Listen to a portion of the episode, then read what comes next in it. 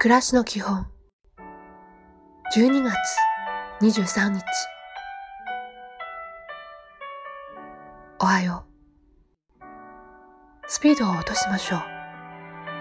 落としてみることで見えてくるもの聞こえてくるもの感じるものを大切にしましょう。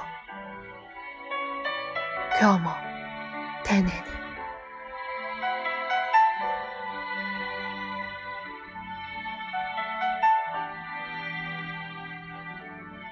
こんにちは。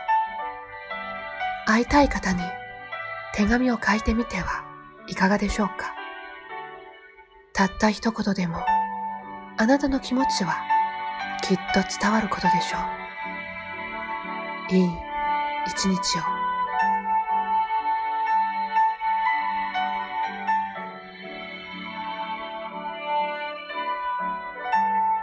おやすみなさい。今日は早めに眠るようにしましょう。